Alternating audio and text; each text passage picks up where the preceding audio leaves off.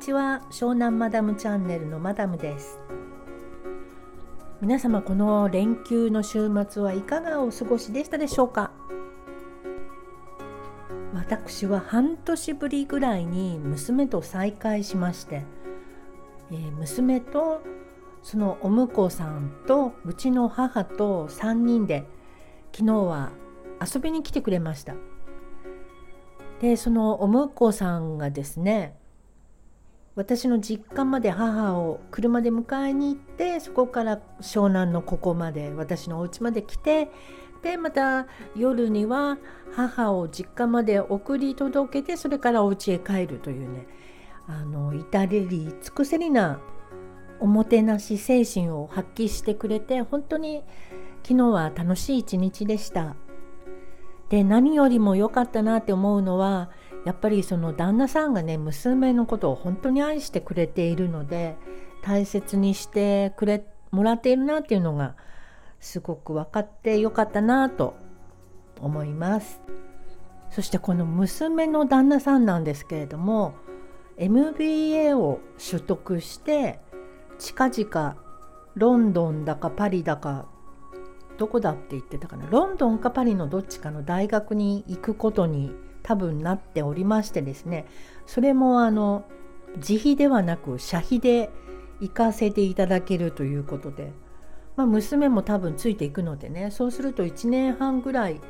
日本にいないから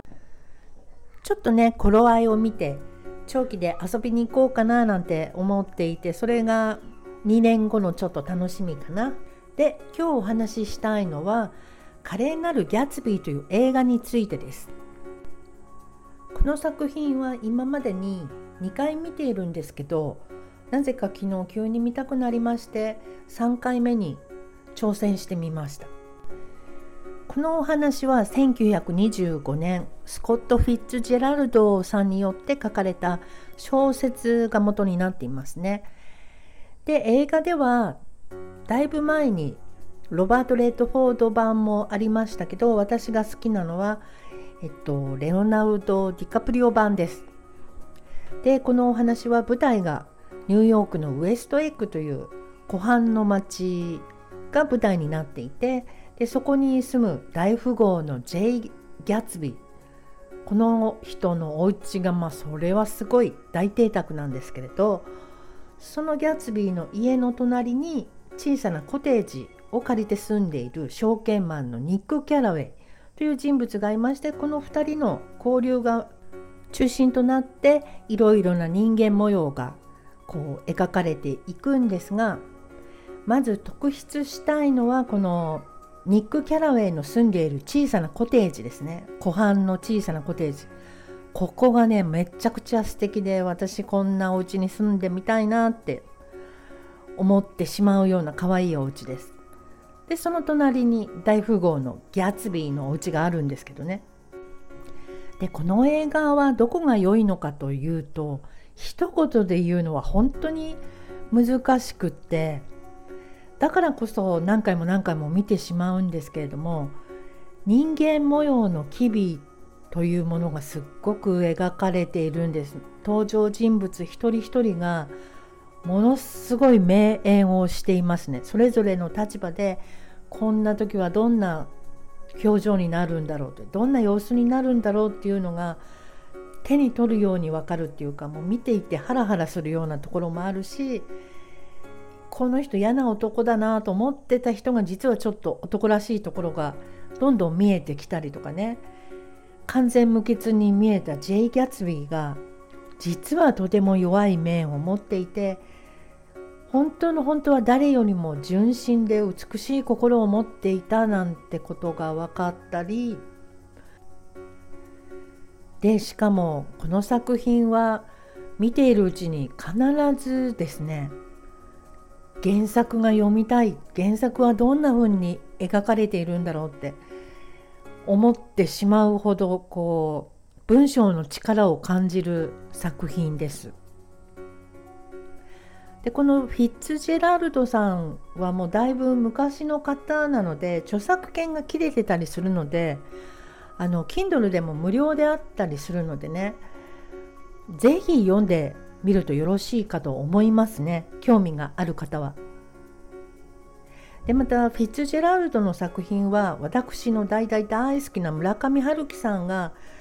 えーと、訳していたりするのでそういうのと読み比べたりするのも素敵だと思います。でこのお話の主題的なものの一つに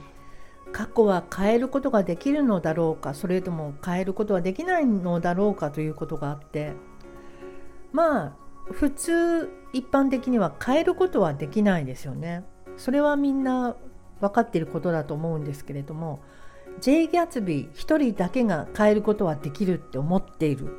っていう作品なんです。でその変えることのできない過去がどうなっていくのかっていうところが見どころかなと思います。そしてこのギャツビーが恋をするデイジーという女の子がいるんですけれどこのデイジーがめっちゃ可愛くって女の私が見ていてもとても魅力的な人ですね。だけど最後の最後にこのデイジーの魅力が一気に色あせてしまう瞬間があったりしてそういうのもぜひ見過ごさずに見ていただけたらなぁなんて思います。今ね本をいっぱい読まなくっちゃいけなくってこのフィッツジェラルドのギャツビーも読みたいしでこのサ田杏里さんのも読んでないし山田恵美さんのも読んでいないしであと昨日娘の情報によると騎士団長殺しですね村上春樹さん。これには多分春樹さんが隣町に住んでいるんですけどそこら辺が舞台になってるに違いないよっていう情報を昨日いただきましたのでこれも絶対読まなきゃいけないし、まあ、今週は読書三昧かなっていう感じです。本日は映画ギャッツビーについてとあといくつか書籍をご紹介いたしました。でこの中であのサ田杏里さんも読まなきゃって急に唐突に出てきたと思うんですけれどちょっと編集したので切れちゃったんですがあの、えー、投資家のサ田杏里さんの「僕は君の熱に投資しようベンチャーキャピタリストが挑発する7日」という書籍がですねこれ出ておりまして娘が絶対に読んでくれと。えー、あやたんがねあのこのあんりさんに投資してしていただく前からいただいた今に至るまでかな。結構ねそんなことがいろいろ書いてあるそうなので、えー、スタンド FM の皆様もこうちょっとビジネス絡みに読んでみるとよろしいのではないかなと思います。ということで今日はこの辺で終わりです。またね